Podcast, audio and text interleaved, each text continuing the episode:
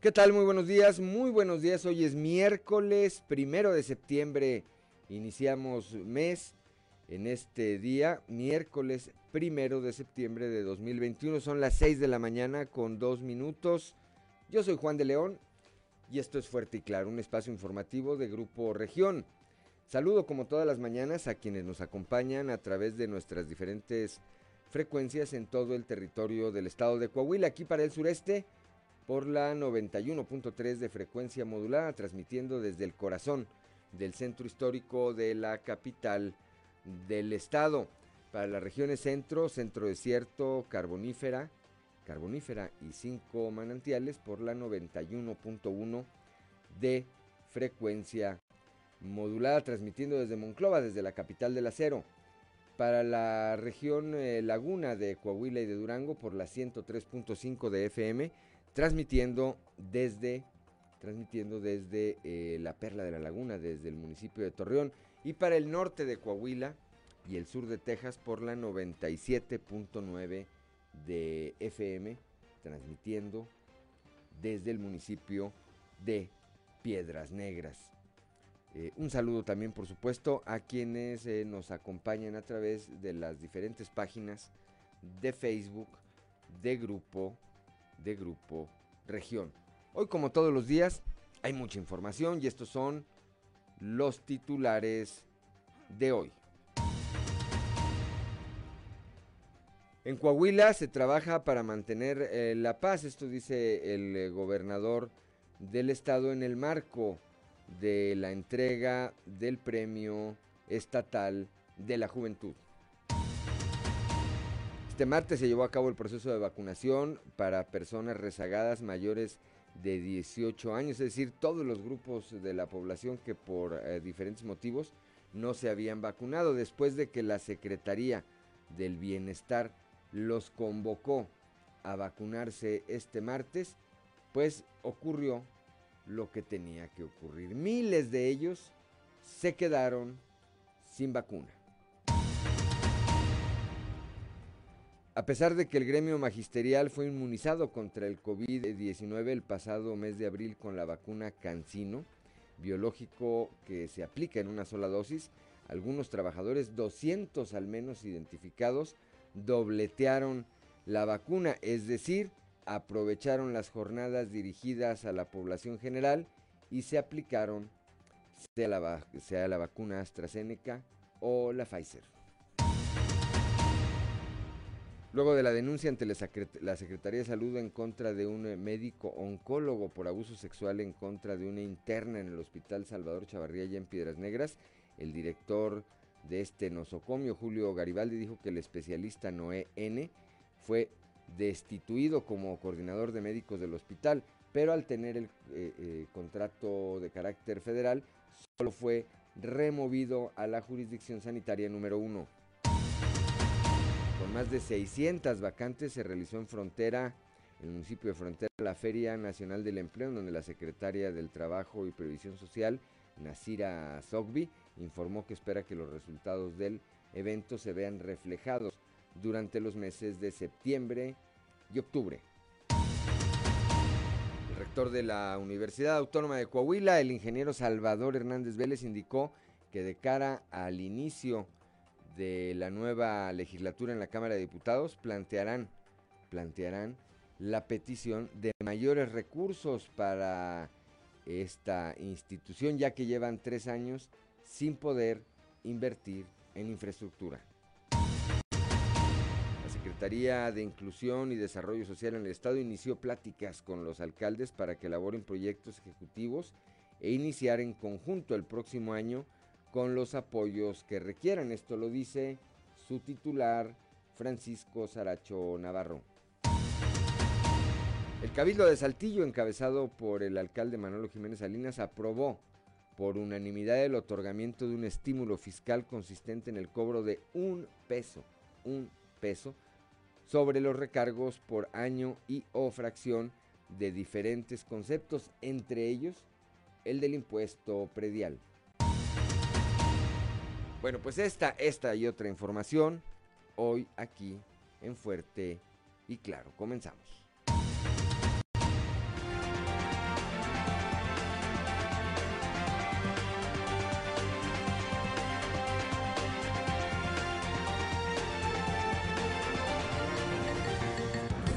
Esto es Fuerte y Claro, transmitiendo para todo Coahuila. Fuerte y Claro. Las noticias como son. Con Claudio Linda Morán y Juan de León.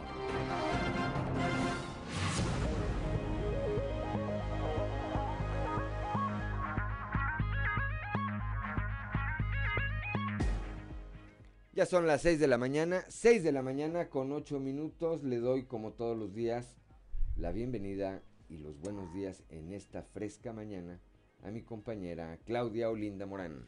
Muy buenos días, Juan. Muy buenos días a toda la audiencia que nos acompaña. A esta hora de la mañana, la temperatura en Saltillo 19 grados, en Monclova 25, Piedras Negras 23, Torreón 25, General Cepeda 19 grados, Arteaga 18 grados, Musquis registra 24 grados de temperatura, San Juan de Sabinas 26, San Buenaventura 25, Cuatro Ciénegas 24, Parras de la Fuente 20 grados y Ramos Arispe 21 grados. Pero si usted quiere conocer a detalle el pronóstico del tiempo, vamos con Angélica Acosta.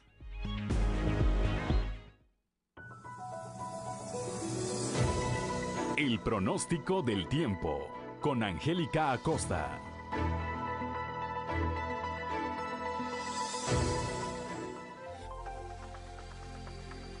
¿Cómo estás? Muy buenos días. Me da mucho gusto saludarte. Ya es miércoles, mitad de semana e inicio de mes. 1 de septiembre del año 2021. Qué rápido va pasando esto. Y yo ya estoy lista para darte los detalles del clima. Mi nombre es Angélica Costa. Pon atención. Saltillo, máxima de 26 grados para miércoles, mínima de 14. Hoy durante el día vamos a tener periodo de nubes y sol. Se va a sentir cálido, va a estar agradable y por la noche parcialmente nublado. La posibilidad de lluvia elevada. Saltillo, pon atención, 51%, toma tus precauciones, ¿ok? Vámonos hasta Monclova, también temperatura cálida, ya lo sabes, ya es costumbre, ¿verdad? Por aquel rumbo, 37 grados como máxima para este miércoles mitad de semana, mínima de 25 durante el día, periodo de nubes y sol, sin embargo se va a sentir muy muy cálido y por la noche un cielo principalmente claro y de igual manera también cálido por la noche, la posibilidad de lluvia, Monclova para este miércoles eh, elevada también, 51%, toma tus precauciones, Torreón, Coahuila, 36 grados como máxima para el día de hoy, mínima de 21 durante el día, muy muy cálido. Vamos a tener periodo de nubes y sol y por la noche parcialmente nublado, de igual manera cálido por la noche. La posibilidad de lluvia 25% ahí para Torreón. Nos vamos hasta Piedras Negras, Coahuila. Atención, Piedras Negras siguen, continúan las temperaturas cálidas 38 grados como máxima para ti en este miércoles, mínima de 25 durante el día. Vamos a tener bastante sol va a estar muy muy cálido, recuerda mantenerte bien hidratado y por la noche de un cielo claro pasaremos a parcialmente nublado. La posibilidad de lluvia 25% ahí para Piedras Negras. Perfecto, tienes compromiso en Monterrey, tienes trabajo en Monterrey, pon atención. 36 grados como máxima para ti en este miércoles, Monterrey mínima de 24. Durante el día periodo de nubes y sol va a estar muy muy cálido y por la noche parcialmente nublado. De igual manera cálido por la noche. La posibilidad de lluvia ahí para Monterrey también se incrementa hasta 51%. Amigos, regresan las lluvias, hay que cuidarse mucho, maneje con mucha precaución y bueno, pues gracias por permanecer muy bien informado. Recuerda, dale like a nuestra página oficial, ahí están los detalles del clima. Buenos días, feliz miércoles. El pronóstico del tiempo con Angélica Acosta.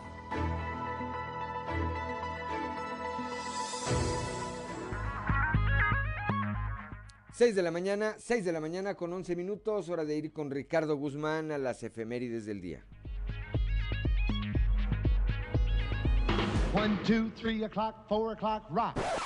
¿Quiere conocer qué ocurrió un día como hoy? Estas son las efemérides con Ricardo Guzmán.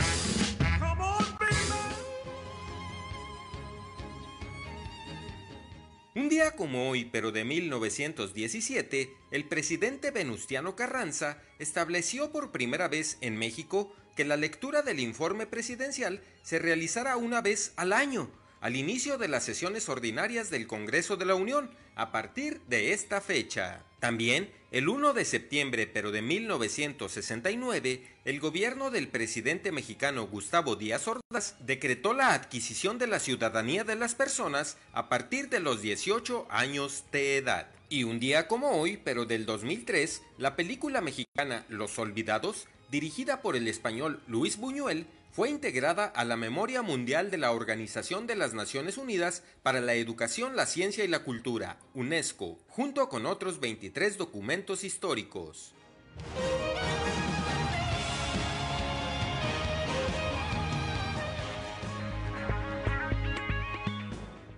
6 de la mañana con 13 minutos, santoral del día de hoy, Claudio Linda Morán. Hoy se celebra a San Egidio o San Gil, a Nuestra Señora de los Remedios y a Septimio.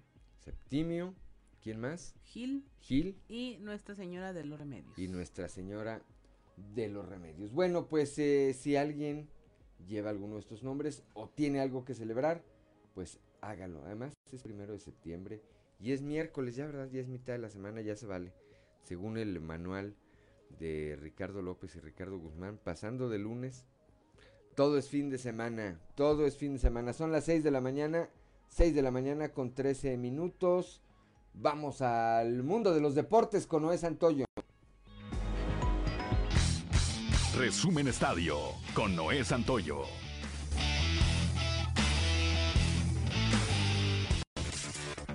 Efraín Navarro empujó cuatro carreras y Toros de Tijuana se ubicó a una victoria de la Serie del Rey al vencer siete carreras a tres a Mariachis de Guadalajara. En el cuarto de la serie de campeonato de la zona norte, que se desarrolló en los amigables confines del Estadio Chevron. En la lomita lució Carlos Hernández con destacada exposición de cinco entradas de dos carreras para reclamar el triunfo que coloca el conjunto fronterizo con ventaja de 3 a 1 en esta instancia a ganar cuatro juegos. Todos buscará finiquitar el día de hoy la guerra por el centro de la zona norte y colocarse en la serie del Rey cuando se mida a Mariachis en este quinto juego de instancia pactado para las 19.05 horas locales en el Estadio Chevron.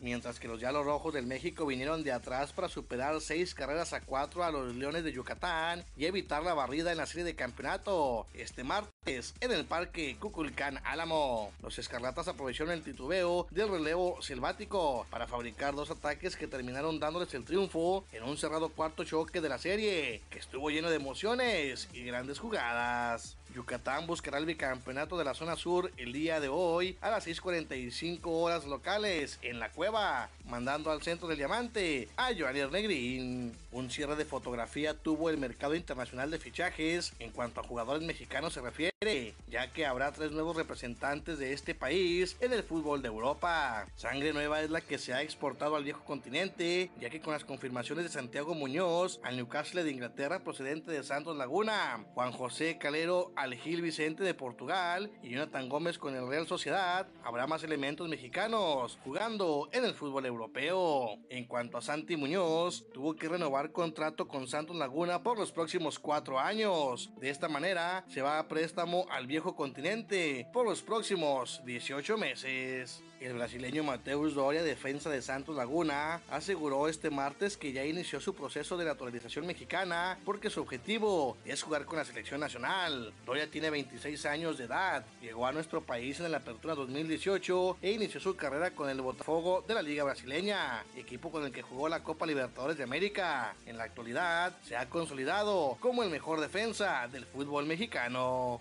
Seguirá con el Paris Saint Germain, al menos hasta julio de 2022. Y es que el Real Madrid no logró convencer a los dirigentes parisinos, ni siquiera con una última oferta, que se especula llegó a los 200 millones de euros. El mercado de fichajes ha cerrado oficialmente a la medianoche de este miércoles primero de septiembre. Y Manfred de 22 años y campeón mundial con Francia en 2018 no se ha movido finalmente del club. Resumen Estadio con Noé Santoyo.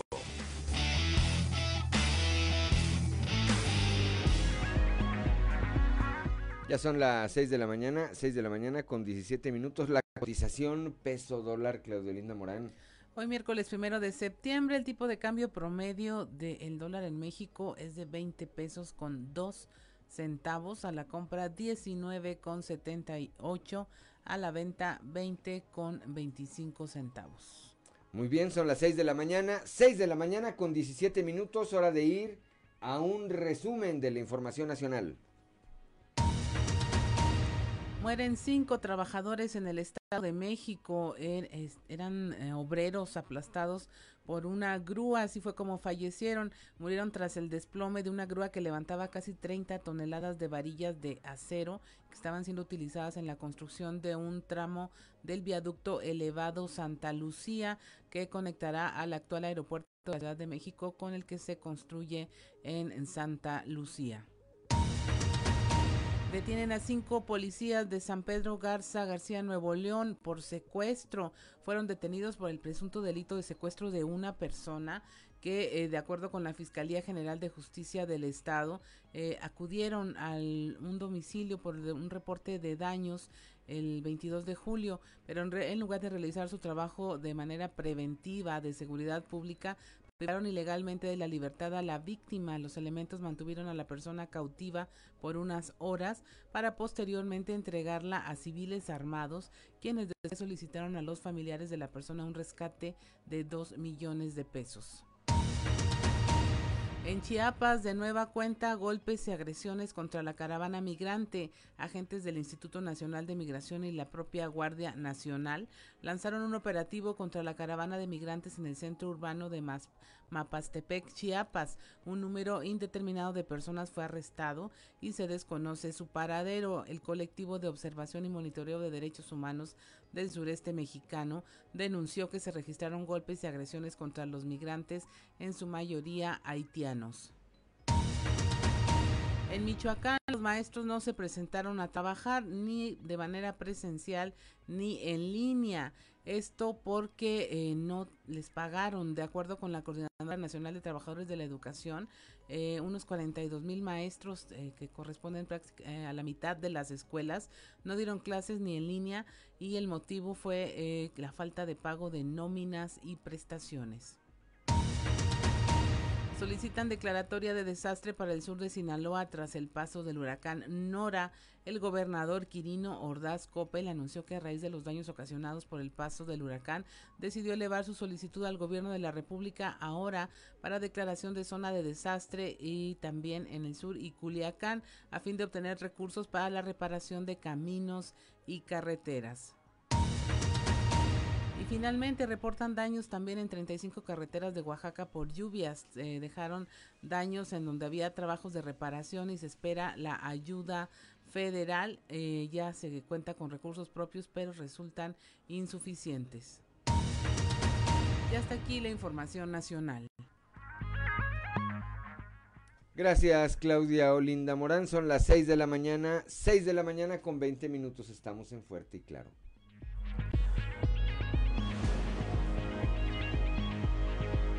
Fuerte y claro.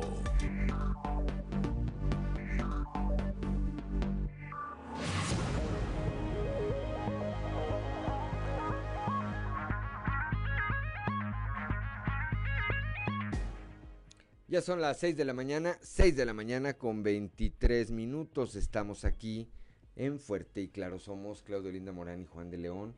Y saludamos de nueva cuenta a quienes nos acompañan en todo el territorio del estado a través de las diferentes frecuencias de Grupo Región. Aquí para el sureste a través de la 91.3, para las regiones centro, centro desierto, carbonífera y cinco manantiales por la 91.1 de FM, para el norte de Coahuila y el sur de Texas por la 97.9 de FM y para la región laguna de Coahuila y de Durango por la 103.5 de frecuencia modulada.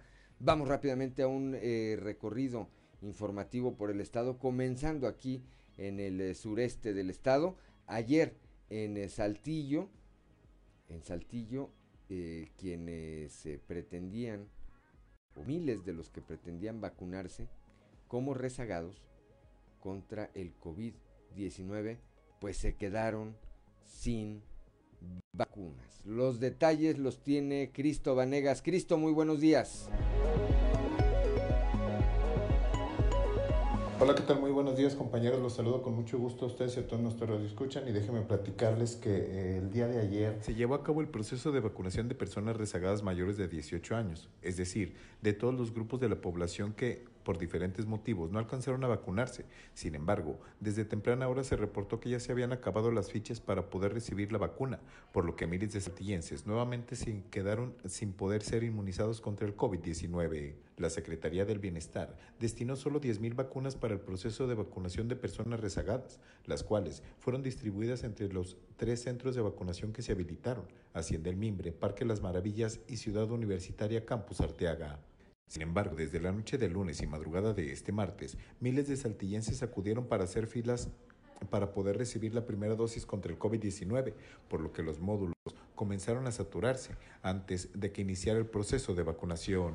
Esto causó largas filas de vehículos que en los módulos de Hacienda El Mimbre y de Ciudad Universitaria congestionaron el tráfico puesto que ambos reportaron largas filas de personas que querían adquirir la vacuna. En el caso de Hacienda El Mimbre, la fila de automóviles se extendió hasta el periférico Luis Echeverría, mientras que en Ciudad Universitaria se extendió por todo el Boulevard Fundadores hasta el distribuidor vial El Zarape. Por otra parte, en el caso de los módulos peatonales, la fila de personas le dio dos vueltas al Parque Las Maravillas y una a la ciudad universitaria, en donde cientos de personas esperaron por horas para recibir el biológico. Sin embargo, ante la gran afluencia de personas, desde minutos antes de las 8 de la mañana se reportó que ya se habían entregado todas las fichas para poder vacunar a las personas. Esto causó un gran descontento entre la población que no alcanzó un lugar para poder ser vacunados, el cual aumentó cuando el personal de la Secretaría del Bienestar comentó que ya no se recibirían más vacunas y que no se tenía una fecha para retomar el proceso de personas rezagadas. Así que nuevamente, miles de saltillenses se quedaron sin poder recibir la vacuna contra el COVID-19, aunado a que no se ha dado fecha para la aplicación de la segunda dosis de los grupos de 30 a 39 años y de 40 a 49 años. Esta es con la información con la que contamos al momento. Que tengan un excelente día. Gracias a Christopher Vanegas cuando son las 6 de la mañana con 27 minutos. Claudio Linda Morán.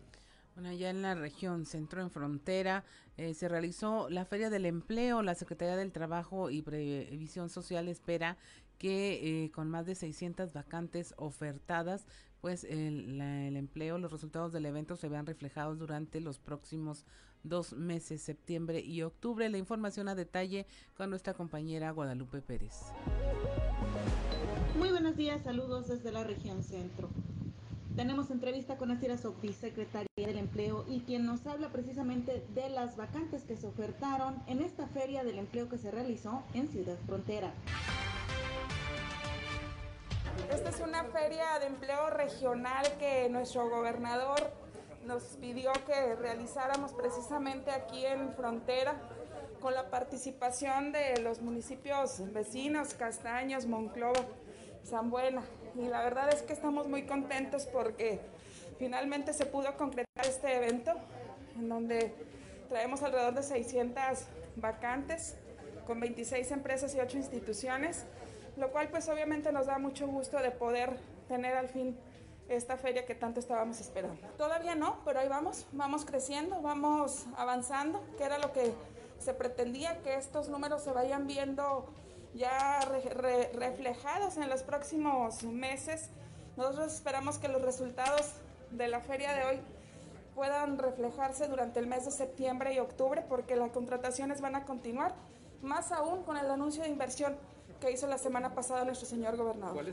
Tenemos un dato como alrededor de 8 mil este, puestos que están todavía eh, por recuperarse, pero tenemos buenas cifras porque en, lo que va del año traemos ya más de 3 mil que se han recuperado. Desde Monclova, para Grupo Región Informa, Guadalupe Pérez.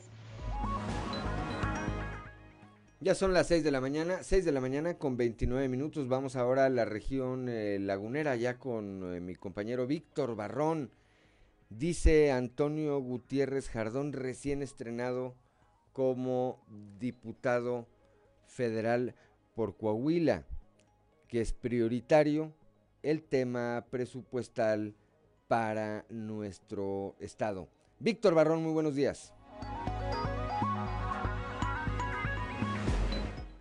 Buenos días amigos de Fuerte y Claro. En temas de la comarca lagunera, el anteproyecto del presupuesto de egresos de la federación será presentado en la Cámara de Diputados el próximo 6 de septiembre y la prioridad en ese contexto será la de recuperar los recursos que Coahuila requiere para obras y muy diversos rubros. Así lo señaló el diputado federal por el Distrito 05, José Antonio Gutiérrez Jardón, a quien vamos a escuchar.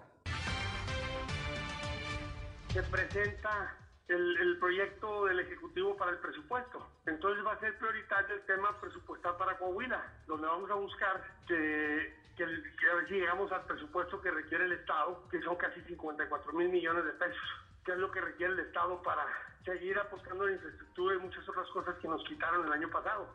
Obviamente, como ellos van a presentar un presupuesto el día 6, muy probablemente en las acciones parlamentarias del PRI PAN vamos a presentar un presupuesto alternativo eh, eh, de manera de poder negociar porque no sabemos y, desconocemos totalmente qué van a presentar ellos. No, no hay un borrador, no hay nada.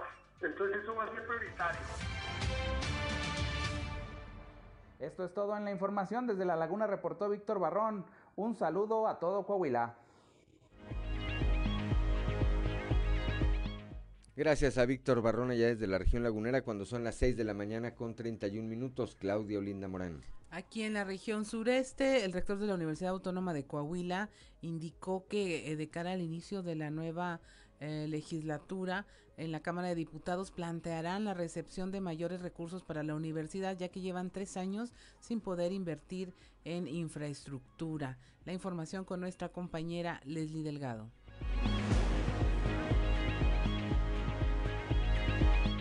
Buen día, informando desde la ciudad de Saltillo.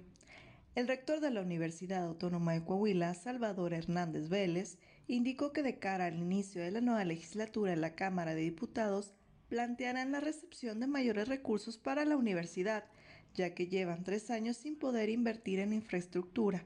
Asimismo agregó que necesitan fortalecer las áreas de computación para el esquema de educación híbrido que llevan a cabo en la máxima casa de estudios. A continuación, escucharemos su declaración.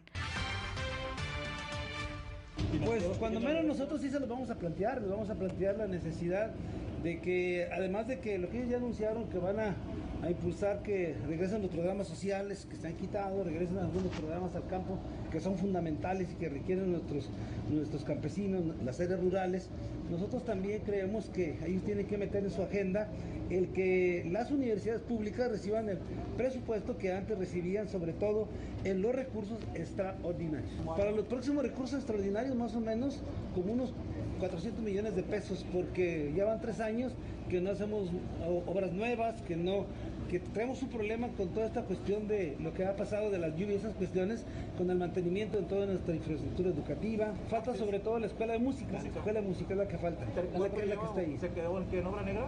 No, no, no, no está, ya está en la etapa final de, de la escuela de música, pero nos va a faltar toda la cuestión del equipamiento.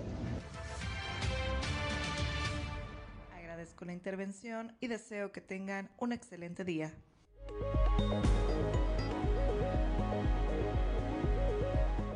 6 de la mañana con 33 eh, minutos. Gracias a Leslie Delgado. Vamos ahora a la región carbonífera, allá con Moisés Santiago Hernández. Las cadenas comerciales y las tiendas de conveniencia acaban con los pequeños negocios, estos pequeños negocios que son familiares. Escuchemos lo que dice Julio Aguirre Montemayor, coordinador de inspectores allá en Sabinas. Moisés, muy buenos días.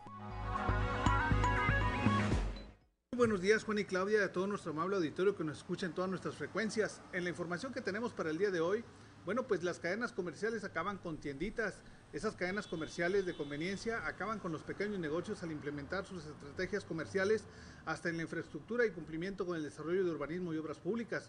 Julio Aguirre Montemayor, coordinador de inspectores de la recaudación de rentas en Sabinas, informó que desaparecen hasta 15 tienditas a la redonda al aparecer un negocio de este tipo. Esto es lo que menciona el entrevistado. Las tiendas comerciales tienen un impacto sobre las localidades. Este, varía eh, por los beneficios y principalmente que cumplen con las reglas de urbanización. Es un tema que sería muy bueno este, tocarlo con los encargados de obras públicas que están por entrar los gobiernos. Ahora que empiezan, este, cuando llegan las cadenas comerciales tienen estacionamientos principalmente y eso les da una competencia más rápida contra los localitos que no cumplen con estacionamiento. Las cadenas cuando llegan, este, casi por cada empresa que llega, pues se disminuye de un 10 o 15 negocios a, lo largo de dos años alrededor del entorno. Esa es la información que tenemos para todos ustedes desde la región carbonífera para Grupo Región Informa, su amigo y servidor Moisés Santiago. Que tengan un excelente día.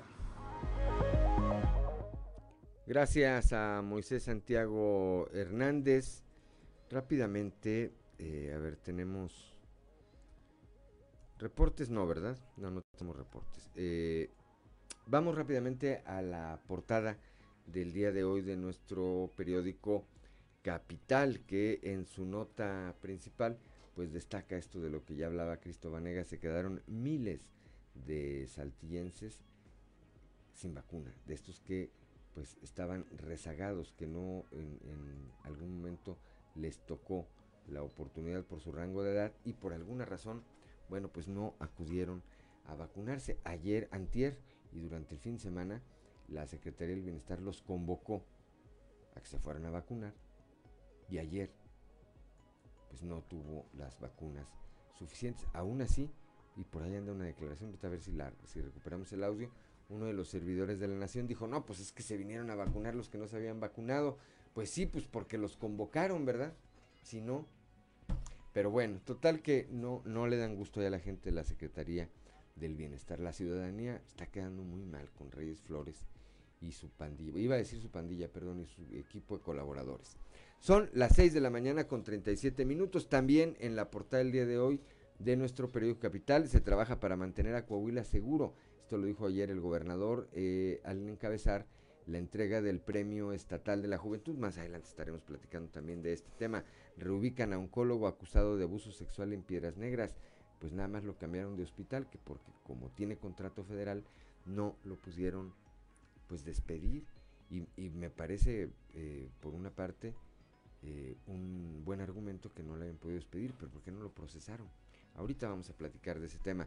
Dobletean Vacunas, al menos 200 maestros en la entidad. Hay que recordar que todo el personal educativo recibió esta vacuna Cancino, que es de una sola dosis, y pues que alguien eh, comenzó a decir que no tenía efecto, que no funcionaba, y entonces, bueno, pues una gran cantidad de personal educativo, maestros, personal de apoyo, eh, etcétera, pues están acudiendo a buscar la vacunación con otra con otra marca. Hay cuando menos 200 detectados. Más adelante también estaremos platicando de, de este tema. Son las 6 de la mañana con 38 minutos. Vamos ahora a nuestra columna en los pasillos.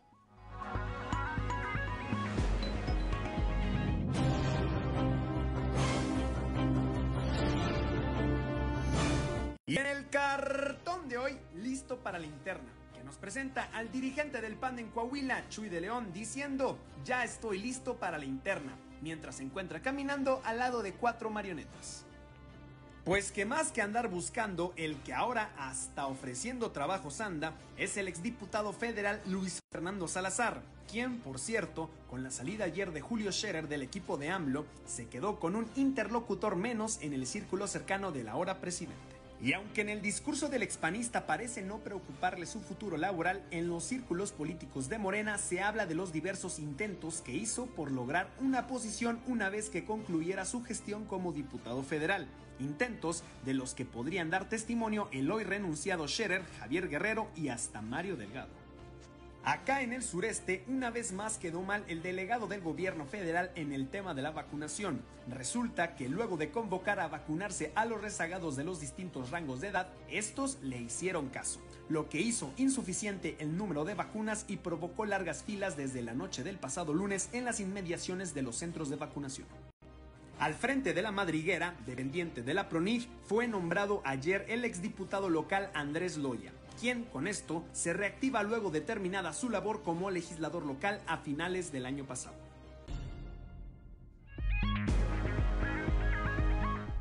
Son las 6 de la mañana con 40 minutos. Estamos aquí, estamos aquí en Fuerte y Claro. Seguimos en Fuerte y Claro.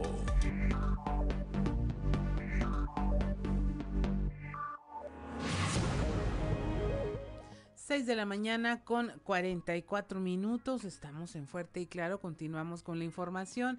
El día de ayer el gobernador Miguel Riquelme, eh, bueno, entregó el premio a Juventud. Ahí reiteró su compromiso de mantener la seguridad para que ningún joven sienta temor en el territorio coahuilense y que se pueda seguir desenvolviendo en sus actividades eh, diarias. Tenemos a nuestro compañero Raúl Rocha en la línea que nos va a dar detalles de esta información. Buenos días, Raúl. Hola, ¿qué tal, Linda? Buen día. Así es, el gobernador Miguel Ángel Riquelme Solís reiteró este, este, este mensaje que ya ha efectuado en algunos de sus eventos durante los últimos días. Ayer le tocó eh, en frente de los ganadores del Premio de la Juventud, donde reiteró su compromiso para seguir manteniendo la seguridad en el Estado, eh, para que los jóvenes puedan realizar sus actividades diarias sin el temor de que les suceda algo en las calles del Estado. Escuchemos. Sobra decir que nos esforzamos para reforzar acciones que impulsen los hábitos de vida saludable, el ejercicio en toda la, en toda la entidad, que trabajamos día a día para poder brindarle las oportunidades necesarias. Pero hay un tema importante que deben saber, que nada de esto que estamos hablando lo podemos hacer si no mantenemos la seguridad de nuestra entidad la paz y la tranquilidad de nuestra entidad. Que ustedes puedan seguir recorriendo las calles, que piensen en cuál es el siguiente paso de su vida y no estén asustados en su casa porque no pueden salir o porque tienen temor a que algo les pase. Tener un estado seguro es la mayor fortuna que tiene Coahuila a través de la participación de toda la sociedad y mi compromiso es garantizarles a las siguientes generaciones las bases para que siga siendo Coahuila un estado seguro, tranquilo y en paz, que garantice el orden y el estado de derecho.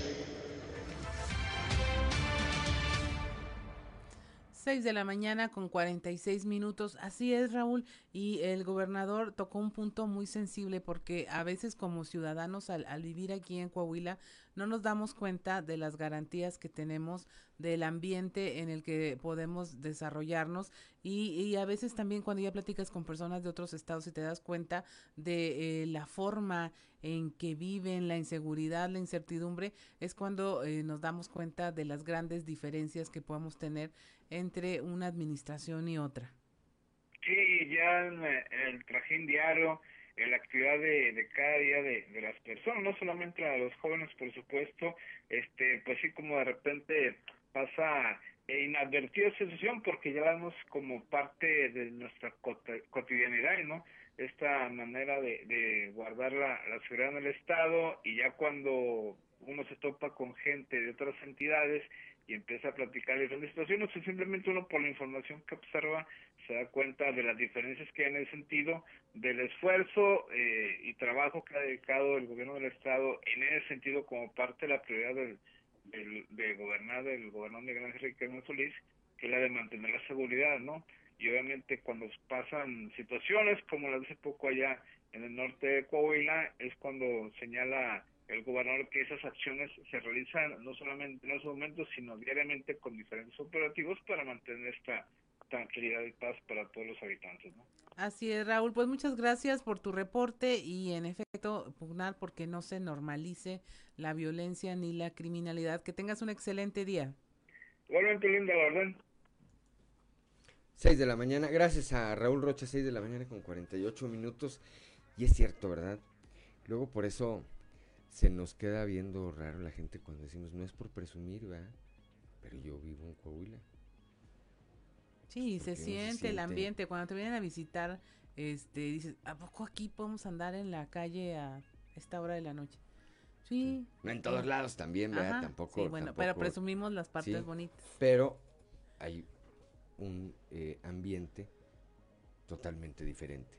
Vamos a ir en un momento más allá con Norma Ramírez. Antes de ir con Norma Ramírez, le mandamos un saludo a Ángel Garza, hasta Parras de la Fuente, y a Marco Ledesma, allá al municipio de Acuña. Pronto, pronto, pronto, pronto, Marco Ledesma, nos vamos a poder estar escuchando a través de la frecuencia modulada allá, en el municipio de Acuña también. Eh, Ángel Garza, Marco Ledesma. Decíamos, ah, por cierto, en Acuña, rápidamente, rápidamente lo comento, en Acuña hay nuevos ricos, o bueno, a lo mejor ya tenían dinero y tienen más dinero. Cayó el gordo de la lotería anoche ya, 14 millones de pesos. Dos de las tres series eh, del premio mayor de la Lotería Nacional de Anoche se vendieron en Ciudad Acuña. El eh, ganador fue el eh, número 5342. 5342. Dos, repito, dos de las tres series del premio mayor de la Lotería Nacional cayeron en el municipio de Acuña o fueron vendidas en el municipio de Acuña. Son 14 millones de pesos más. Ya está Norma Ramírez. Norma Ramírez desde el municipio de Piedras Negras que nos va a platicar de este oncólogo acusado de abuso sexual y que pues no fue corrido, lo movieron del Hospital Salvador Chavarría a la jurisdicción sanitaria número uno y yo preguntaría ahí, Norma, aprovecho, ¿y por qué no lo procesaron? Norma, muy buenos días. ¿Qué tal, Juan? Muy buenos días, Claudia, a todo el auditorio, muy buen día.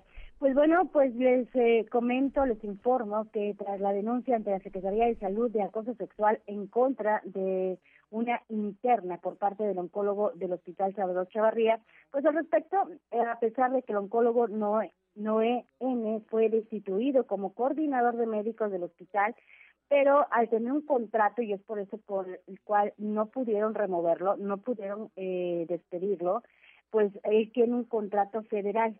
Este se procesa de una manera diferente y eh, la o lo que es el área de, la Secretaría de Salud no tiene tanta injerencia en la cuestión laboral del, médico y es por eso que se va a ir a otras instancias para poder eh, procesar pues esta situación.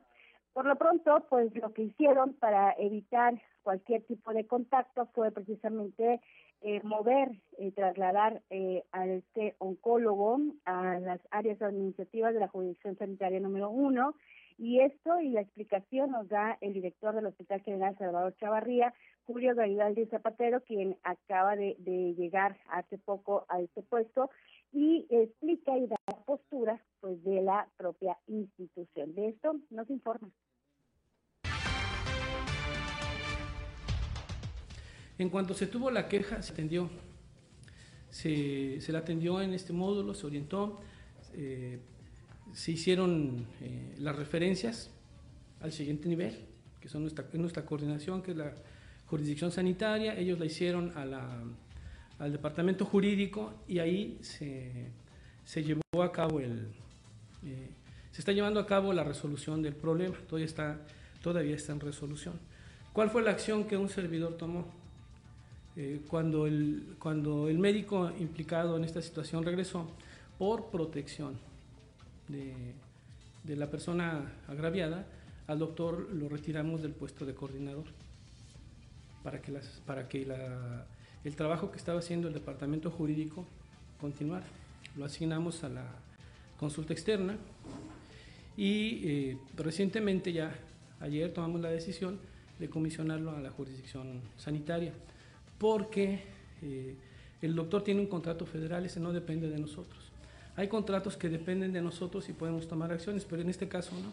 Y además estamos esperando una, una resolución eh, jurídica. Ya son las 6 de la mañana con 53 minutos. Me parece, Norma Ramírez Auditorio, que en esta última frase, en esta última frase que eh, señala Julio Garibaldi, está la clave del tema. Estamos esperando una resolución jurídica y me parece que a partir de ahí es de, de donde deberá desprenderse si tiene o no, o se le finca o no, una responsabilidad de carácter eh, penal, legal, porque una cosa es lo laboral, que uno entiende el argumento del director del Salvador Chavarría, dice, bueno, lo quitamos de ahí para evitar algún otro problema, pero otra ruta corre la responsabilidad legal que puede enfrentar por un tema de acoso sexual normal. Así es, y bueno, en ese, en ese tenor, pues dice que el área jurídica tiene que proceder. Hay que tomar en cuenta también, Juan, que solamente esta queja o denuncia, podríamos decirlo de esa manera, solamente está presentada ante la Secretaría de Salud, no así en, lo que sería la Fiscalía eh, General de, del Estado o ante la autoridad correspondiente. Los padres de, esta joven eh, daban a conocer que eh, podrían, si no había una resolución, porque tomaban en cuenta que prácticamente pues no hicieron absolutamente nada, así lo, lo dijo la, la madre, que no hicieron absolutamente nada porque solamente lo que hicieron fue removerlo del lugar y después llevarlo de nuevo a cuenta al hospital para que atendiera a otras mujeres y con esto poner en riesgo a las demás eh, a las demás este, internas, pues bueno, podrían tomar y esto podría ser en los próximos días, podrían tomar alguna otra de, este, podrían dar, mejor dicho, el siguiente paso, que es la denuncia ante las autoridades eh, judiciales ante este sentido. Pues sí, que me parece que debió haber ido desde un principio. Pero bueno, los afectados son ellos y ellos sabrán por qué lo hicieron así. Gracias, Norma Ramírez. Son las 6 de la mañana con 55 minutos. Un saludo hasta allá, hasta el municipio de Piedras Negras, donde comienza la patria.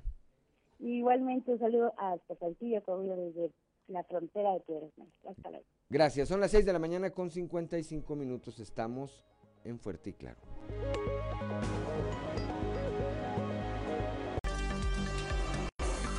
Seguimos en Fuerte y Claro.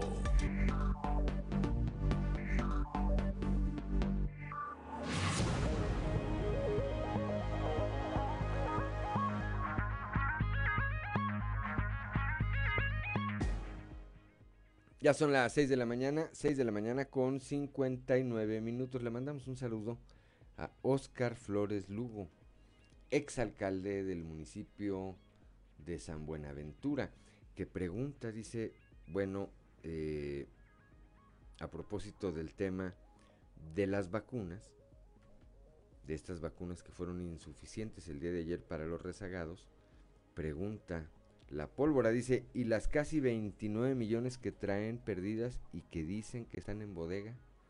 Bueno, pues ahí está la pregunta, yo no había oído esa versión, pero ahí está, ahí está, y le mandamos un, eh, repito, un saludo a La Pólvora, ya está el municipio de San Buenaventura. Claudia Olinda Morán.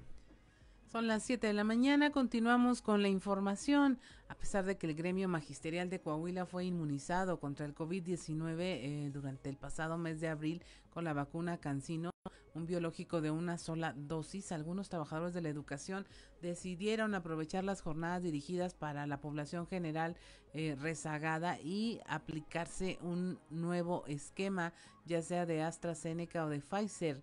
Jessica Rosales nos tiene la información.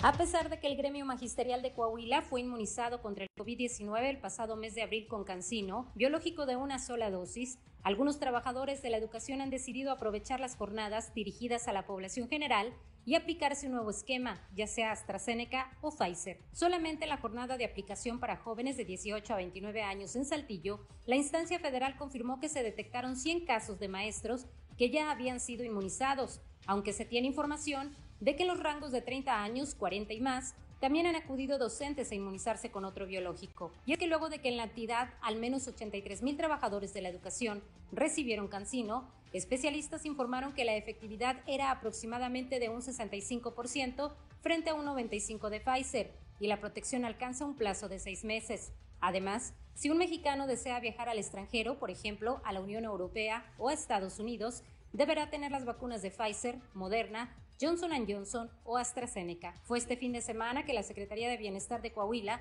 convocó a los jóvenes de 18 a 29 años que no habían recibido la primera dosis para acudir el lunes 30 a los tres módulos instalados y el martes amplió la invitación a personas rezagadas de todas las edades. Sin embargo, nuevamente no contaban con el biológico suficiente. Por esta razón, hicieron un exhorto a la responsabilidad de los docentes para no presentarse en los puntos de vacunación, solicitando una segunda dosis de diferente marca, a fin de poder darle la oportunidad a la población que no ha podido aplicarse la primera dosis. Cabe mencionar que al momento no existe una medida que restrinja a los maestros a aplicarse la vacuna, por lo que solo se hizo el llamado a la responsabilidad y a la conciencia. Reportó para Grupo Región Jessica Rosales.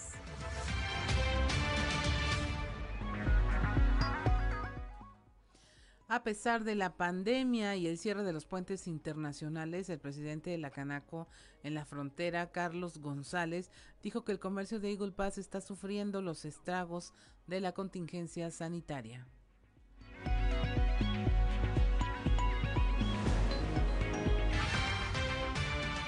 Sí, yo creo que, el comercio sí está listo, ¿verdad? Este, yo creo que el comercio ya tiene tiempo preparado, ¿verdad? Para esta reapertura este, hay que ver si el comercio del lado de, de Pass está listo ¿verdad? Para, para la reapertura, ¿verdad? que pienso yo que son los que más han sufrido con, con, este, con este cierre.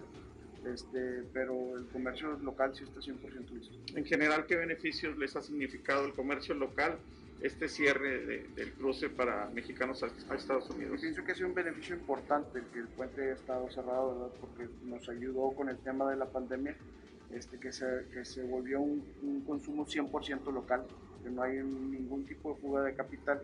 Me refiero a fuga de capital con que vas a comprar a, Estados Unidos y, y, se fortaleció mucho el comercio ¿verdad? con este medio.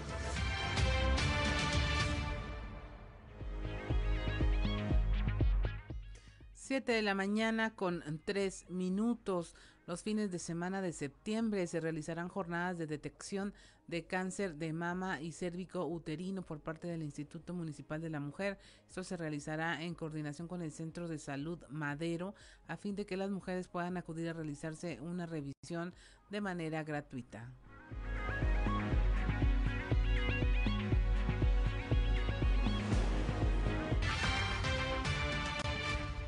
Bueno, estas de cáncer de mama y cervicouterino es todo el mes de septiembre. Todo el mes de septiembre, este, los días jueves y viernes se van a estar realizando estos estudios.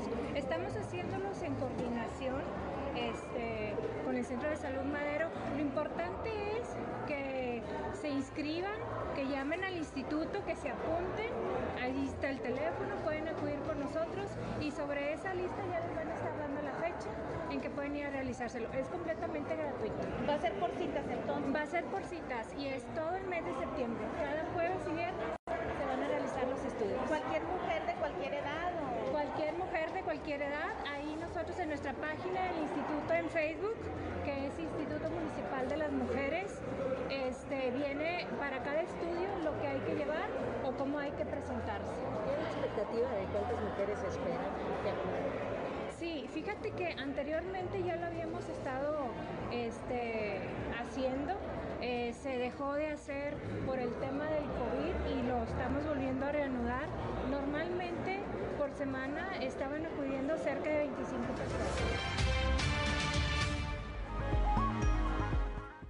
7 de la mañana con 5 minutos. Con el 30% del cuerpo estudiantil se iniciaron actividades en los nueve planteles del CONALEP en el estado.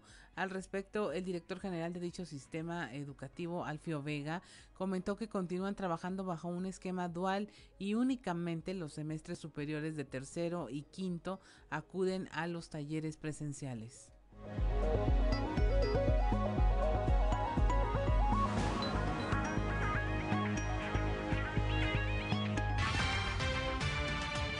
El día de ayer ya oficialmente los nueve planteles del CONALEP Coahuila hicieron su ceremonia de inicio de, clases.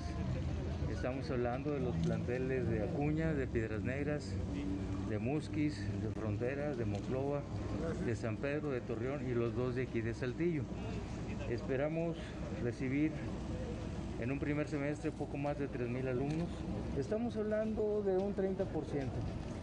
Estamos hablando que los primeros semestres, como son clases en línea, y particularmente los de tercero y quinto semestre cuando tienen que regresar a los laboratorios o tienen que regresar a los talleres es cuando se da el mayor eh, número de, de, afluencia. Sin embargo, estamos viendo los espacios de, de acuerdo a la medida de cada, de cada, la medida y la dimensión de cada taller y estamos aceptando no más de 15 alumnos por salón.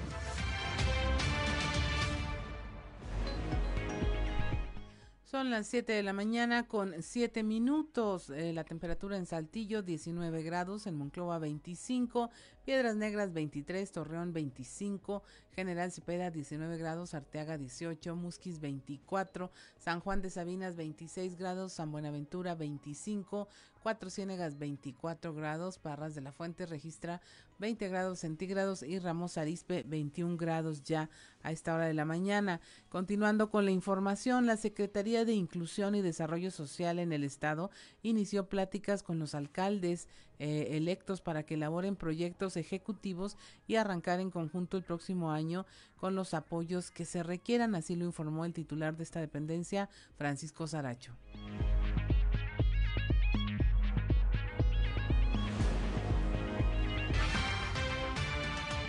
Nosotros tenemos un banco de información donde se les aplica un cuestionario y como resultado del cuestionario se refleja qué tipo de carencia puede tener. ¿Pero hay un número de aquí a cierre de año que tengan previsto? No, nosotros ya, nosotros ahorita estamos en pláticas con los alcaldes electos a efecto de que ya vayan elaborando sus proyectos y expedientes ejecutivos que sean validados por las dependencias normativas a efecto de en enero que ya poder arrancar en conjunto con ellos. ¿Pero tienen personas en espera de ser ingresadas a los padrones? Eh, tenemos un banco de información donde ya estamos programando para el año que entra de acuerdo al cuestionario que se les aplica. Es decir, es que depende de qué tipo de beneficio es, si es piso, techo. ¿Pero en global No, bueno, ahorita estamos trabajando eh, para rehabilitar viviendas, piso y techos alrededor de 3.000 familias. ¿Pero las solicitudes que tienen a cuánto ascienden? No, no te supiera decir en este momento con, con exactitud porque se están retroalimentando en los municipios. Entonces hasta noviembre hacemos el concentrado para prepararnos para el año que entra.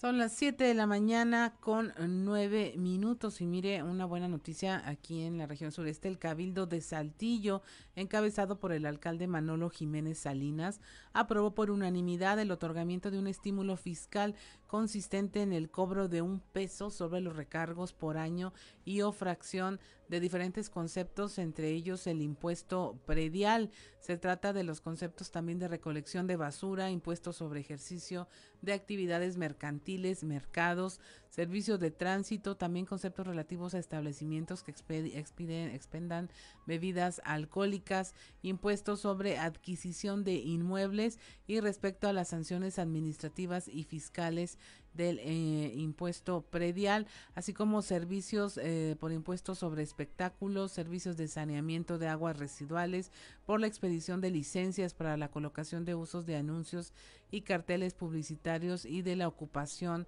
de eh, las vías públicas. Este estímulo fiscal, este descuento, estará vigente del primero de septiembre hasta el 15 ah, de diciembre de este año 2021. Durante la sesión ordinaria se aprobó además el informe de los estados financieros del mes de julio para el ejercicio fiscal 2021 presentado por la Tesorería Municipal. Ahí el tesorero municipal Antonio Gutiérrez Rodríguez entregó al alcalde Manolo Jiménez el anteproyecto de la ley de ingresos, presupuesto de ingresos y presupuesto de egresos para el ejercicio fiscal del próximo año que a su vez entregó a la síndica Lidia María González Rodríguez para su análisis. Por su parte, la Comisión de Planeación, Urbanismo, Obras Públicas y Centro Histórico presentó diversos dictámenes relativos a solicitudes de cambio de uso de suelo y de inclusión a la norma por vialidad. También en entrevista con el ahora diputado federal Jaime Bueno Certuche, agradece, agradeció la confianza de la ciudadanía y le brindó con su voto de los municipios de Saltillo, General Cepeda y Parras de la Fuente y refrendó su compromiso de trabajar en favor de los coahuilenses en esta legislatura que abarcará del 2021 al 2024. Jaime Bueno dijo, estoy listo para trabajar con mucha pasión e inteligencia por todos los coahuilenses, no les voy a fallar.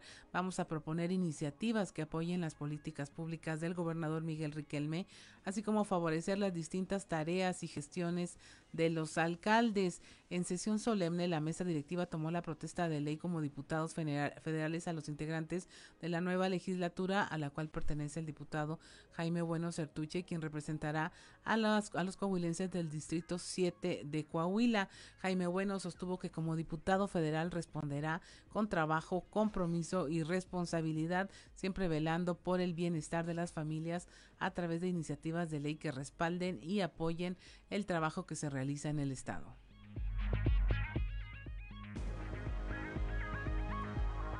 Son las 7 de la mañana con 12 minutos. También eh, Verónica Martínez se declara lista para seguir trabajando por el bien de México. Las y los senadores del grupo parlamentario del PRI celebraron este 30 y 31 de agosto su séptima reunión plenaria para analizar la agenda legislativa con miras a la siguiente legislatura. En la sesión inaugural estuvieron presentes el presidente del Comité Ejecutivo Nacional del PRI, Alejandro Moreno, la secretaria general Carolina Villano y el próximo coordinador de los diputados priistas Rubén Moreira, quienes juntos con el coordinador de la bancada Miguel Ángel Osorio Chong coincidieron en trabajar desde un solo frente para hacer un contrapeso efectivo por el bien del país. La representante de Coahuila en el Senado, Verónica Martínez, dijo sentirse lista para continuar con el trabajo que ha venido realizando su grupo parlamentario y en equipo seguir afrontando los retos y desafíos que enfrenta el país velando por el bienestar de los ciudadanos. Además, reiteró su compromiso de seguir cerrando filas con el gobernador de Coahuila, Miguel Riquelme, y las y los alcaldes para alzar la voz por los proyectos que la entidad necesita.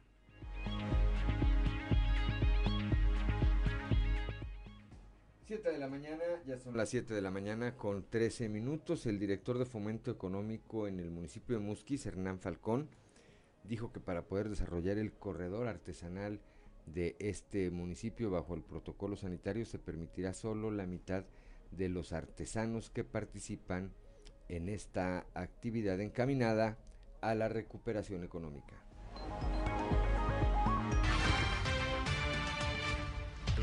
Altibajos con, con lo de la, la, pandemia, ¿no? Este, pero esperemos en estos meses retomar nuevamente este, eh, esta, la marca y, y, pues bueno, este, que, que, ellos se vean beneficiados con esto. Pues solamente decirles, eh, invitarlos, ¿no? Para el domingo el corredor artesanal, que, que ahí los esperamos primeramente Dios. Eh, tenemos un padrón de 150 artesanos, eh, pero comentarte que de acuerdo a las, a las, medidas y el protocolo que dicta la Secretaría de Salud, estamos este, teniendo solamente la mitad de, de, ellos, ¿no? 75 artesanos. Sí, hemos tenido un, cierto rol con ellos, ¿no? En algunas ocasiones participan unos, otros son otros, para darles la oportunidad a todos que sean beneficiados con, con, con esta, con esta actividad, ¿no? Eh, pues bueno, que ser pacientes. Ahorita estamos en un, nuevamente en un pico de, la enfermedad y pues esperemos que, acatando las medidas que nos dictan pronto pueda, restablecerse todo normalmente.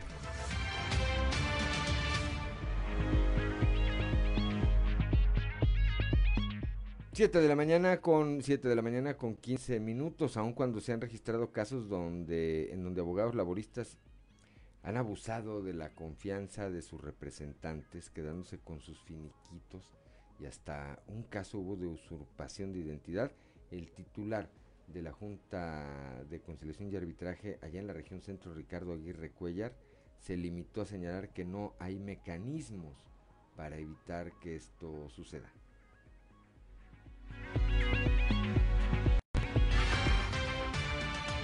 Bueno, no, nosotros tenemos eh, todos los abogados que están ahorita eh, participando, pues tienen cédula profesional, ¿verdad? Y no tenemos hasta este momento ninguna imposibilidad. Lamentablemente se han presentado casos donde abogados abusaron de la confianza de sus representados, se quedaron con su Bueno, eso ya no nos corresponde nosotros evaluar, porque no somos una autoridad competente para ello, pero, pero se les este, está permitiendo a ellos. bueno, no es, no, nosotros no permitimos, ¿verdad? De ninguna manera que un abogado abuse de sus, de, de un trabajador, pero tampoco podemos evitarlo porque no tenemos los mecanismos para hacerlo. Hasta que la autoridad, otra autoridad. Hasta que se presente la queja y entonces ya nosotros actuaremos. ¿Cuántos casos tienen de conocimiento de abogados que llegaron a ver eh, o abusar de la confianza de sus representados? En este caso tenemos dos casos nada más. Ya están procesados. ¿sí? Sí, eso sí.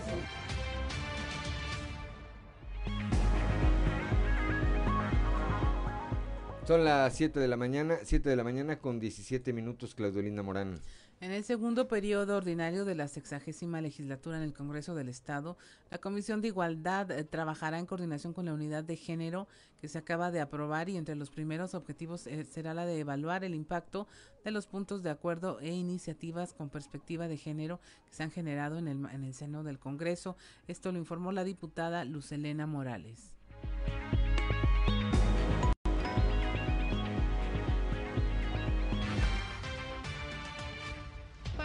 Comisión de Igualdad eh, tenemos eh, ahí pendientes con la agenda de género.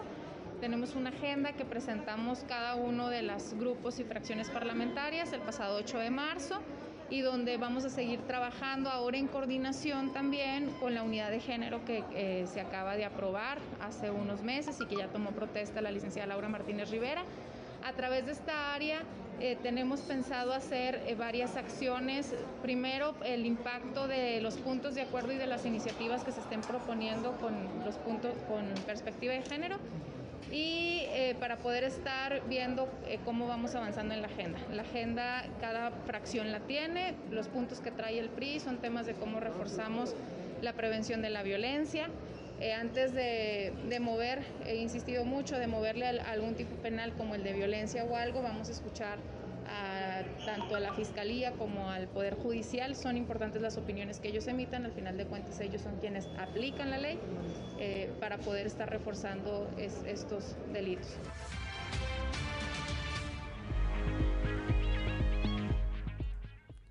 Ya son las 7 de la mañana, 7 de la mañana con 18 minutos.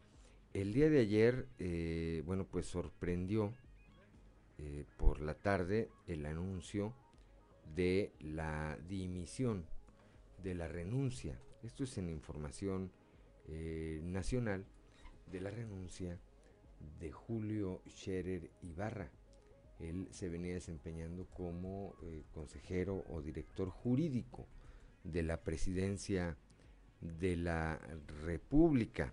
Era consejero jurídico de la presidencia de la República y entregó el día de ayer su renuncia con carácter de irrevocable al presidente Andrés Manuel López Obrador. La versión comenzó a circular desde la tarde de este martes, se confirmó apenas unos minutos eh, más tarde y pues llama la atención porque es en el preámbulo del de eh, tercer informe de gobierno de Andrés Manuel López Obrador, a Scherer se le consideró al inicio de la administración uno de los personajes más cercanos al hoy mandatario federal. Sin embargo, tampoco era un secreto que en estos últimos tiempos pues había perdido ese derecho de picaporte, ya no era de los que entraban y salían del despacho presidencial sino que pues le pasó lo que a Guadiana, ¿verdad? de ser muy cercano al presidente, llegó un momento en que en un evento aquí, si no me equivoco, en Piedras Negras o en Torreón, pues lo pasaron del otro lado de la... En Ramos, miento, en Ramos Arispe, lo pasaron del otro lado de la valla y abordó al presidente, pero ya de lejecitos, como dicen. 7 de la mañana con 20 minutos, estamos en Fuerte y Claro.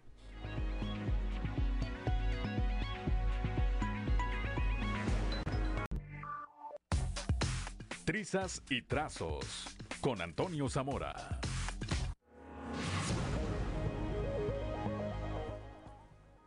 Ya son las 7 de la mañana, 7 de la mañana con 24 minutos y ahora desde la región centro de nuestro estado, como todos los días, específicamente desde la capital del acero, Toño Zamora. Toño, muy buenos días. Buenos días, Juan. Buenos días a, las personas que nos escuchan a esta hora. Eh, el Movimiento de Regeneración Nacional Morena anunció la posible alianza legislativa con el PRI para sacar las reformas constitucionales del Ejecutivo. Esto lo dijo uh, Ignacio Mier eh, Velasco luego de reunirse con, con el señor López. Eh, el coordinador de, de la bancada de, de, la bancada de Morena en la Cámara de Diputados no descartó esa posibilidad este, y yo no sé cómo veas tú este este tema mi a mí me parece a mí me parece Toño que tanto el PRI como el PAN, como el PRD y Movimiento Ciudadano han eh, fijado su postura desde un principio. Y me parece perversa, eh, como lo hizo el presidente en un principio, el decir, pues yo voy a tratar de arreglarme, porque lo estás diciendo de manera unilateral. Me parece que lo que buscan, pues evidentemente es dividir y confundir. ¿verdad? Ya, y aparte, eh, sí, dime, ah, dime, dime, dime. Sí, y aparte hay que recordar cómo le fue a Lito Moreno, ¿no? Cuando dijo que se ponían a platicar con los de Morena, ¿no? Le fue como en feria, por parte del lado de, los priistas, ¿no? A, a, eso me refiero. Hay que recordar que el primero que reacciona, y me parece que quien más fuerte reacciona, en ese sentido, eh, es el gobernador Miguel Riquelme. Pero luego cuando ya analizas y, y Alito Moreno da toda una serie de entrevistas explicando lo que realmente dijo, entiendes la perversidad de quien este sembró sembró el tema, ¿verdad? Que en este caso pues fue el, eh, el presidente hábilmente hábilmente logró es perverso, es perverso el presidente, mi Juan. Logró lo que logró lo que quería. Hoy, por cierto, me, me, permito, Toño, y creo que se me hace pues bastante interesante por lo que representa. El día de hoy, el periódico Reforma publica una encuesta rumbo al 2024. Morena trae el 43% de la preferencia. El PAN trae el 19%, el 20%, perdón. Sí el PRI trae el 19% y Movimiento Ciudadano un 5%. Es decir, si se juntaran PAN, PRI y Movimiento Ciudadano, apenas le alcanzarían, apenas le alcanzarían. y faltaría el PRD, ¿no? A Morena. Fíjate que no viene aquí en la... Ah, que el PRD perdió, perdió, perdió su registro, ¿no? En la encuesta. Y luego, cuando ves los perfiles, aparece Claudia Sheinbaum, con el 26% de la preferencia. Marcelo Ebrard, eh, Ebrard con el 23%. Margarita Zavala del PAN con el 17%. Ricardo Anaya con el 15%. Ricardo Monreal de Morena con el 9%.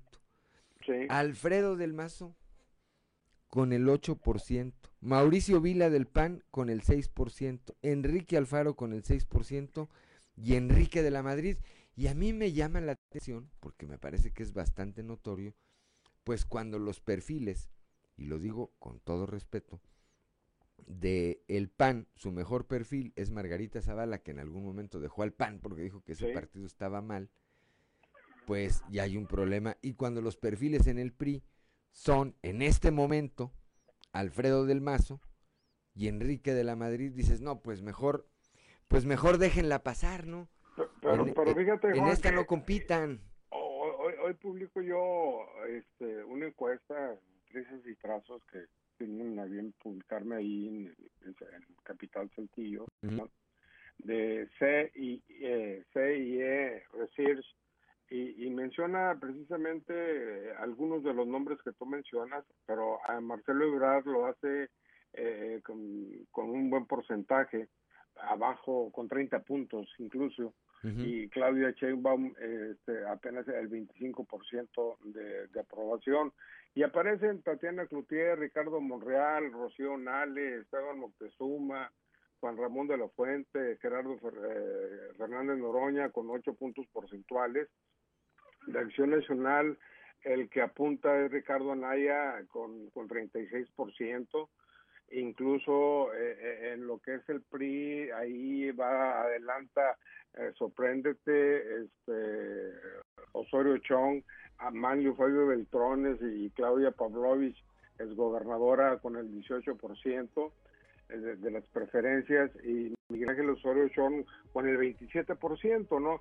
Depende de los de los actores políticos que pongas, es el resultado de la encuesta, mi Juan, y, pues bueno, este van a salir muchas de estas, Juan. Mañana, mañana si quieres, Toño, ampliamos sobre este tema, eh, dejémoslo pendiente porque me parece que es da para mucho, pero para muchísimo, Toño. Como siempre, un saludo allá hasta la región centro de nuestro estado. Hasta mañana, Juan. Gracias, Antonio Zamora. Son las 7 de la mañana con 30 minutos. Claudia Olinda Morán. Pues continuamos con la información y en unos momentitos más vamos a estar hablando con Héctor Horacio David Rodríguez, quien es empresario, usted ya lo conoce, y vicepresidente de la Asociación Mexicana de Hoteles y Moteles de Coahuila. Y vamos a abordar el tema del outsourcing, esta eh, modalidad de empleo que bueno, sufrió una modificación y está entrando en vigor dicha modificación el día de hoy, primero de septiembre. Y eh, vamos a platicar con él de cómo afectan estas medidas al desarrollo empresarial y si beneficia, perjudica o qué es lo que ha ocurrido al respecto. Buenos días, ingeniero Héctor Horacio. Ah, buenos días, ¿cómo está Claudia? Jesús León, buenos días a todos nuestros radioescuchas. Pues es un tema muy interesante lo que es el outsourcing. Realmente el outsourcing es obtener bienes y servicios de un proveedor externo. O sea, que no pertenezcan a las compañías y que tú lo puedas traer a que te pueda dar ese servicio o te pueda proveer de cierto material de que tú requieres. Así ha es. sido una controversia totalmente donde el presidente lo ha puesto para, echado para atrás. Y bueno, ¿qué, qué ventajas y qué desventajas tenemos?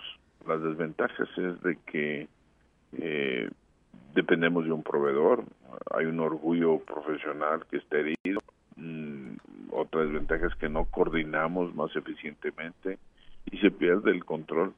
Y las ventajas que tiene la empresa cuando tiene el outsourcing, pues es no crear antigüedad, no hay capacitaciones, no hay utilidades.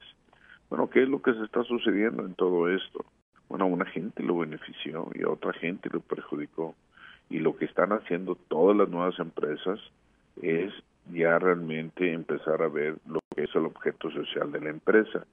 Hay un acta constitutiva. El acta constitutivo es como el acta de nacimiento de la empresa que te dice a qué te dedicas, qué es lo que vas a hacer, cuál es tu core business, cuál es tu naturaleza interna. Y de ahí va a empezar a emanar todo lo que tú vas a requerir ah, te vas a dedicar a, eh, hacer autos o te vas a dedicar a hacer productos de plástico o te vas a dedicar a la metal mecánica o te vas a dedicar a la minería o te vas ahí te va a definir el objeto social a lo que tú puedes hacer entonces tienes que regresar a la parte de atrás a lo que es el objeto de social de la empresa porque ahí van a emanar qué es lo que puedes contratar y qué es lo que no puedes contratar así es entonces es muy importante bueno ¿Qué ha pasado? Te voy a dar números fríos. En, el julio de este año, del 2021, este, había 21 millones a 223 mil inscritos en el Seguro Social. Bueno, pues han recuperado 116 mil nuevos empleos. El Seguro Social le dice nuevos empleos. A ver, a ver, a ver. Vamos, vamos poniéndole claro a las cosas. No son nuevos empleos. No necesariamente lo son es una recuperación de empleos. Déjame te digo por qué. Porque en noviembre del 2019, antes de la pandemia, estábamos hablando que teníamos 2.850.000 registrados en el Seguro Social. Y bueno, hay una diferencia de 511.000. Bueno, traemos 250.000 personas o padres de familia o que sustentan que a través del outsourcing estaban, pues no tienen trabajo están en la calle. ¿Por qué? Porque el señor presidente se le ocurrió, sí, a un 20% lo ayudó. Ahora sí tengo seguridad que me van a dar utilidades, de que voy a tener prestaciones, de que voy a tener este, antigüedad dentro de la empresa, la capacitación, pero un 80% lo dejaron fuera. Y ese 80% lo que provocó es que está poniendo la informabilidad otra vez. Entonces se les va a hacer otro caos. 250 mil gentes que por el outsourcing están fuera. Entonces sí es un problema, no es solamente decir, ah, ya lo hice, ya lo logré. No, sí ayudaste, sí pusiste orden. Pero esta figura del outsourcing ayudaba a mucha gente a, a las empresas cuando tenía más ventas. Ahora pues necesito más personal. Viene, trabajaba, hacía su necesidad que no, yo requería, lo sacaba y se acabó. Pero estaban constantemente. Y ahora ya no. Ahora van a tener que pertenecer a la, una empresa. Así es. Es un tema eh, de eh, el, presidente lo vendió como eh, de que hubo excesos con el outsourcing, que hubo excesos y que por ello era necesario reformar esta ley. A ver, el señor presidente nunca ha tenido una empresa. el señor presidente nunca ha sabido lo que es tener trabajadores a su cargo. siempre ha vivido del gobierno. Por eso siempre los empresarios hemos pedido de que llegue gente política, pero que sea empresaria, que le sepa, que vea nuestros problemas. Porque los políticos son buenos algunos, otros son malos, pero las decisiones que se toman a nivel nacional, alguien le dice y le habla al oído, que no sabe cómo está en realidad, o sea, que realmente va a... Esta decisión que hicieron no ayuda ni al 50% a que estuviera dentro de una empresa. Ahora hay, hay un padrón, o sea, la forma de salvar esto es, tengo que inscribirme en un padrón y justificarme como empresa de outsourcing. Sí, y hay un padrón que todas las empresas que son grandes lo tienen, pero ya venció también, entonces no les dieron oportunidad de ayudar a más gente, sino que ya la guillotina llegó y se acabó el tiempo para poderse eh, regularizar y entonces ahora se dicen pues lo siento, amigo, con sin ti o sin ti, ya vas para afuera toda tu gente. Entonces, eh, era era más o menos diciendo, es que a mí no me dan utilidad. Más que todo siempre he peleado lo que fueron las utilidades. La empresa, una transnacional, lo Magna o cualquier otra empresa grande que tenía outsourcing, este, pues no daba utilidades porque era una empresa que se estaba contratando, era un servicio específico terminabas el contrato y adiós, pero te volvían a contratar generalmente. Así es, como para ponerlo en la imaginaria de nuestra audiencia, ingeniero, es, a ver, yo me dedico a hacer eh, autos. Esa es mi, mi función social, esa es mi identidad como empresa, pero aparejado a ello, pues por ejemplo, tengo un comedor industrial donde doy el servicio de, de comedor a mis trabajadores, pero yo no, yo no me dedico a dar el servicio de comedor, contrato a alguien para que venga y lo haga. Mi responsabilidad es con mis trabajadores con los que fabrico autos, pero no con quienes hacen la comida de esos trabajadores. Por eso contrato una empresa externa cuya naturaleza es preparar comida en mi empresa o en cualquier otra que se lo solicite. Ok, ahí en ese caso que tú estás diciendo sí no está en el objeto social. Ajá. Ese sí te lo puedes contratar.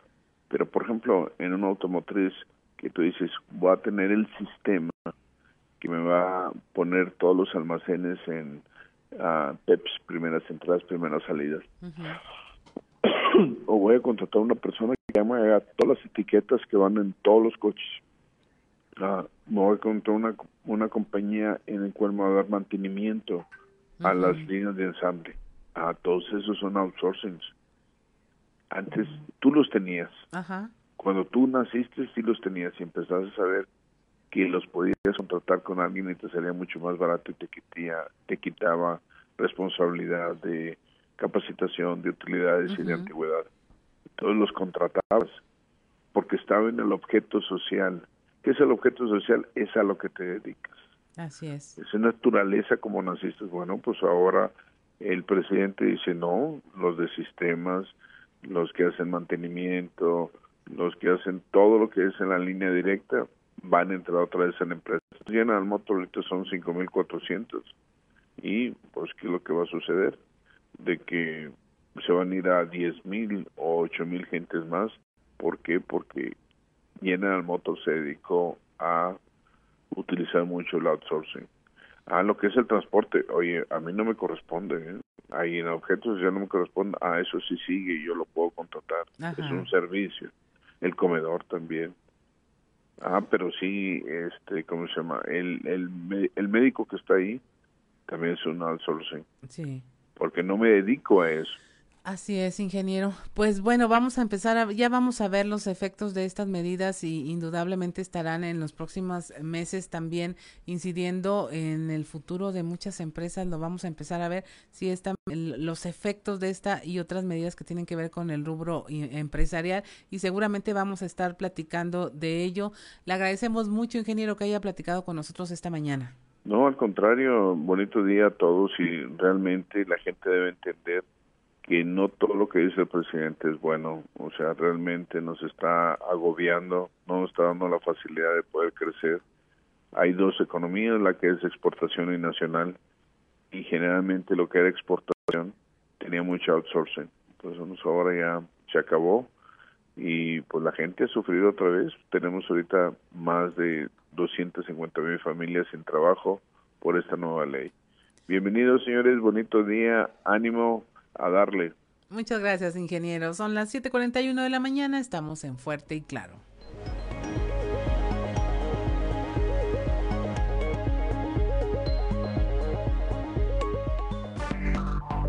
Enseguida regresamos con Fuerte y Claro.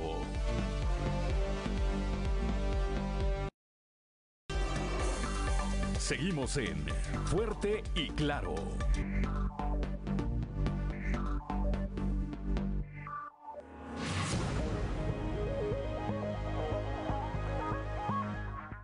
Ya son las 7 de la mañana, 7 de la mañana con 45 minutos. Un saludo, Héctor Horacio Dávila Rodríguez, eh, pues representante del sector hotelero, representante del sector privado desde hace mucho tiempo. Y comentábamos ahorita fuera del aire que nunca, a pesar de que ha buscado oportunidades en diferentes partidos, nadie le ha dado una oportunidad. Y creo que es un buen perfil. Ahora sí que, pues a seguir picando piedra, ¿verdad? Un saludo también hasta el municipio de Piedras Negras a Gerardo Flores de la colonia Tierra y Esperanza. Dice que todos los días escucha el noticiero. Pide que le mandemos un saludo para él y a todas las personas con discapacidad. Por supuesto, un saludo y eh, nuestro reconocimiento, por supuesto.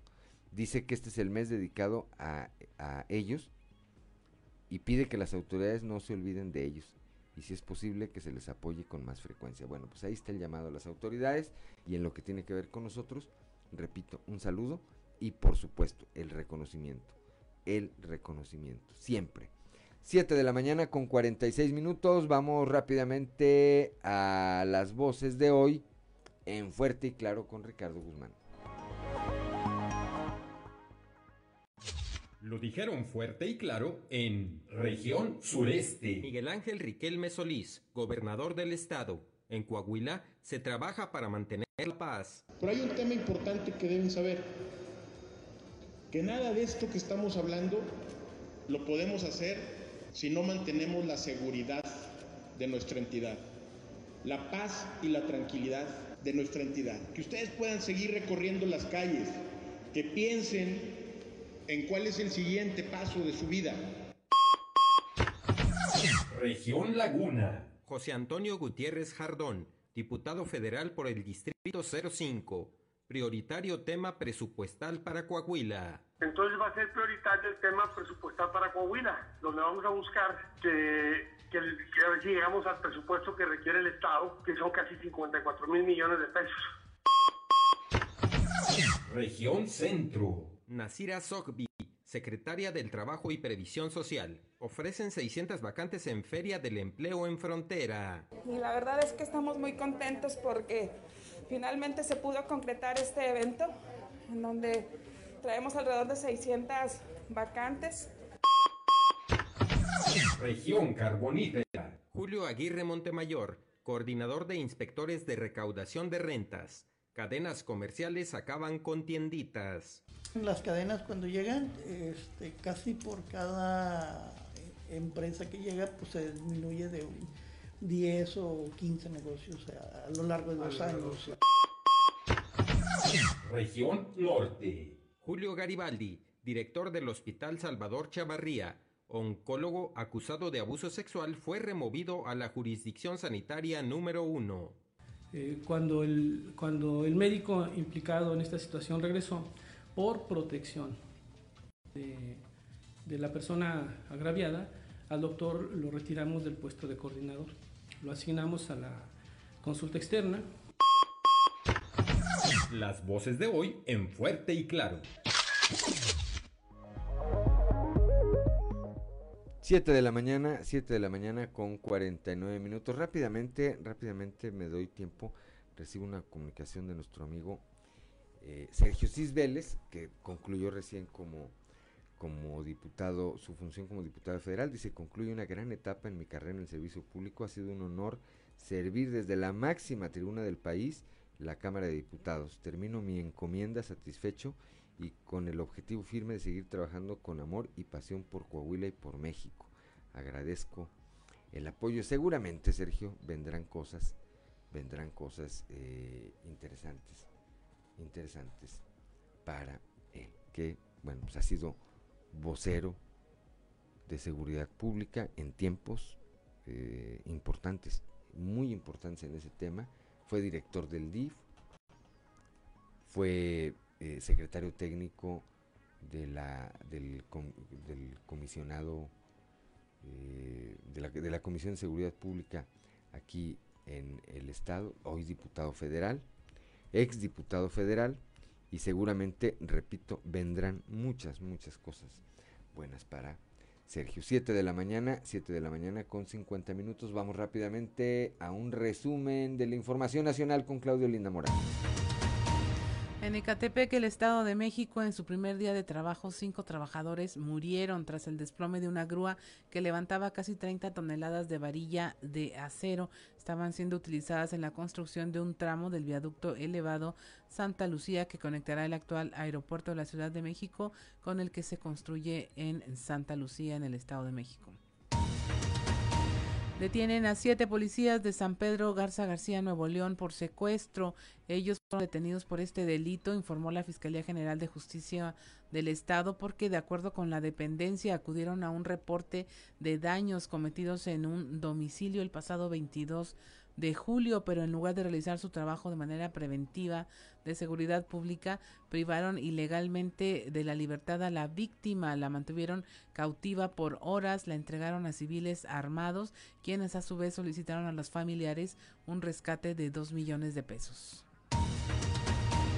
En Chiapas, de nueva cuenta, golpes y agresiones contra la caravana ah, de migrantes, estos procedentes en su mayoría, mayoría de Haití. El colectivo de observación y monitoreo de derechos humanos del sureste mexicano denunciaron esta situación. Y finalmente, en Michoacán, los maestros no se presentan a trabajar eh, unos 42 mil maestros, que son prácticamente la mitad de quienes acudían a las escuelas, no dieron clases ni en línea y el motivo del paro de labores es por la falta de pago de nóminas y prestaciones de los docentes. Y hasta aquí la información nacional. Gracias, gracias Claudio Lindo Morán. Cuando son las 7 de la mañana con 52 minutos. Un saludo también, por cierto, a el ex senador, ex diputado federal, ex candidato a la alcaldía de Torreón, Luis Fernando Salazar, que ayer este, tuvimos oportunidad de intercambiar opiniones ahí a través del Instagram, como que no le gustó mucho la caricatura el día de ayer de eh, Capital, que decía que, no traía chamba, entonces dijo, me ofrece, me escribió y me dijo que él me ofrecía chamba a mí. Le dije, no, pues yo ya tengo, yo sí tengo. Le dije, yo sí tengo chamba y además una muy buena y me gusta mucho. Dije, pero pues gracias, ¿verdad? Me volví a decir que no, que me ofrecía chamba, pero yo creo que le estaba ayudando a escribir a alguna persona que no sabía escribir, entonces con muchas faltas de ortografía me permití decirle pues que tenía ayer algunas omisiones. Pero bueno, aquí no hay que enojarse, hombre, además una caricatura es la mejor expresión Es la, una de las mejores expresiones para comunicar. Un saludo allá a Luis Fernando Salazar. Fernández, son las 7 de la mañana con 53 minutos. Vamos rápidamente al show de los famosos con Ámbar Lilozano. El show de los famosos con Ámbar Lilozano. Navidad no fue intubada por el COVID-19 y ya se encuentra bien. La actriz y presentadora Pati Navidad relató de cómo vivió la enfermedad de coronavirus, así como de la gravedad de dicho padecimiento, el cual la llevó a ser hospitalizada. La famosa señalada como defensora de las teorías de la conspiración de la actual pandemia generó mucha polémica en redes sociales y también con algunos de sus compañeros dentro del gremio artístico y del espectáculo. Navidad decidió hablar sobre su padecimiento de COVID-19 y cómo vivió la enfermedad a través de una entrevista. La famosa señala que no fue intubada durante su estadía en el hospital y que ya está bien de salud. Navidad pidió respeto por su forma de ver la vida y todo lo que sucede alrededor, pues no le gusta que la linchen por ser como es y que prefiere ser sincera con lo que piensa.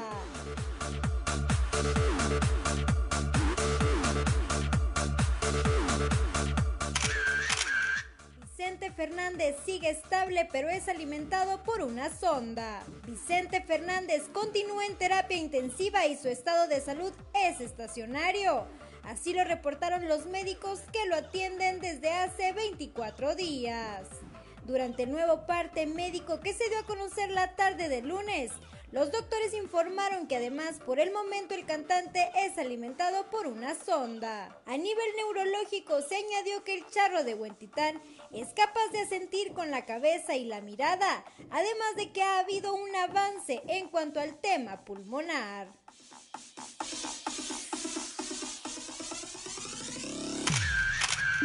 Reportó para Grupo Región Amberly Lozano. Son las 7 de la mañana con 55 minutos. Ya nos vamos esta mañana de miércoles. Gracias por acompañarnos. Gracias a Ricardo, a Ricardo Guzmán en la producción, a Ricardo López en los controles, a Claudio Linda Morán, siempre, siempre por su acompañamiento, a Ociel Reyes y a Cristian Rodríguez que hacen posible la transmisión de este espacio a través de las redes sociales pero sobre todo gracias a usted que nos distingue con el favor de su atención. Lo esperamos el día de mañana a partir de las 6 y hasta las 8 de la mañana aquí en Fuerte y Claro. Un espacio informativo de Grupo Región bajo la dirección general de David Aguillón Rosales. Yo soy Juan de León y le deseo que tenga usted el mejor de los días.